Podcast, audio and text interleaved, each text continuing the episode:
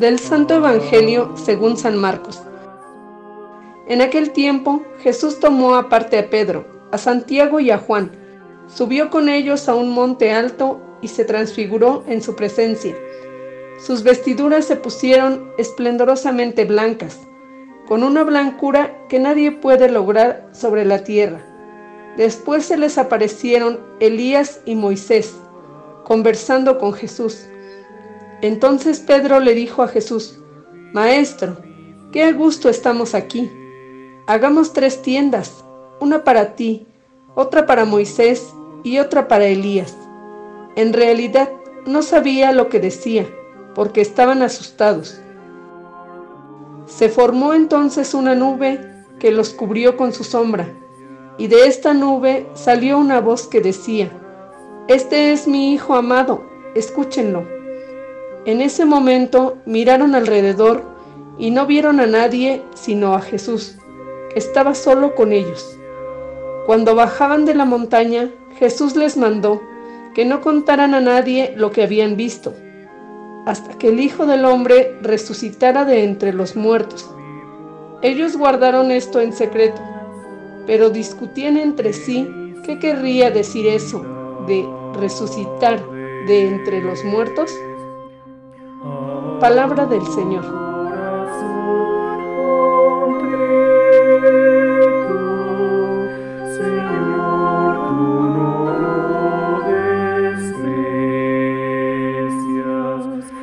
Es tradición en el segundo domingo de Cuaresma la narración de la transfiguración. Es una verdadera experiencia de Dios. Para narrar la transfiguración de nuestro Señor Jesucristo, el evangelista San Marcos emplea unos términos que son muy normales para describir situaciones vividas con tal intensidad que uno puede perder el sentido de la realidad.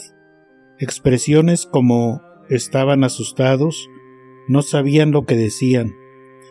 Una vez pasado el suceso de la transfiguración, los apóstoles bajaban de aquella montaña buscando respuestas de qué había significado todo aquello que, se, que habían visto sus ojos al grado de sentirse contentos y llenos de paz.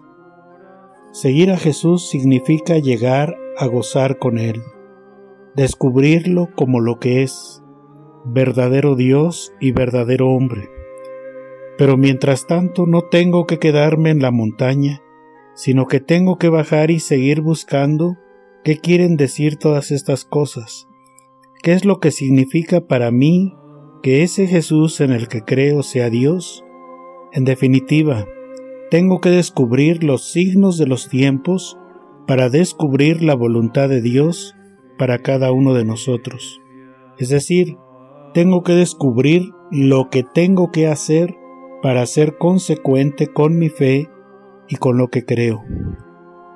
¿Qué es lo que mi fe me pide? ¿Qué es lo que mi condición de bautizado me invita a hacer en un mundo tan secularizado y a veces sin valores cristianos? ¿Qué es lo que yo hago para demostrar a Jesús como verdadero Dios? Este es mi trabajo, de ser creyente, de ser caminante, de ser peregrino en la fe, con muchas cosas que tengo que descubrir a lo largo de mi vida, esperanzado, pero también con muchas dudas, vacilaciones, altibajos, pero al mismo tiempo con mucha ilusión y esperanza. El Evangelio de hoy quiere mostrar que no debemos separar la pasión de la resurrección, no debemos considerar los dolores de la cruz sin pensar en la gloria de la Pascua. No puede haber cruz si no hay resurrección, si no hay gloria.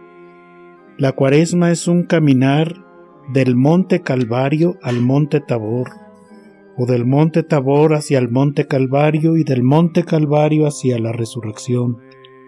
Por otra parte, de toda esta epifanía o manifestación divina, de ver vestidos deslumbrantes, de ver una nube, hay que poner mucha atención a la voz del Padre Celestial que desde la nube nos dice, Este es mi Hijo amado, escúchenlo.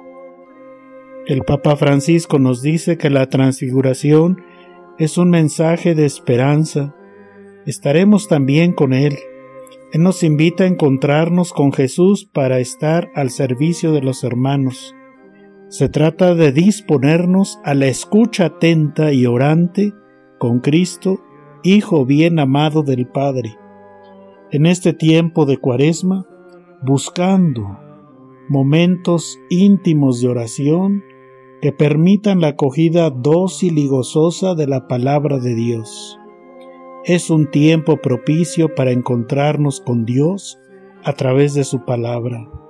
La palabra eterna del Padre nos invita a experimentar una verdadera conversión, un verdadero vaciamiento o kenosis, para transformarnos en lo que Dios quiere de nosotros. Dios quiere un corazón de carne transformado en ser más bondadosos con los demás, transformar nuestros miedos en una entrega generosa y confiada en el Señor, transformar nuestras realidades temporales en una cultura de la vida en Dios. Hoy, más que nunca, en medio de las tribulaciones y enfermedades y en esta situación de la epidemia, seamos testigos vivientes de la gloria y de la alegría de Cristo muerto y resucitado.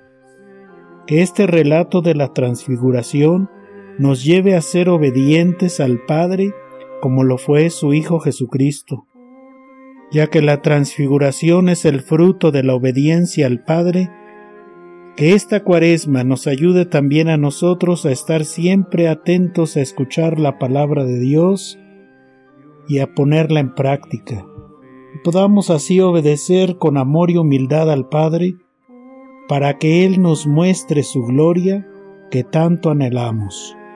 Que la paz del Señor esté con ustedes. Feliz domingo para todos.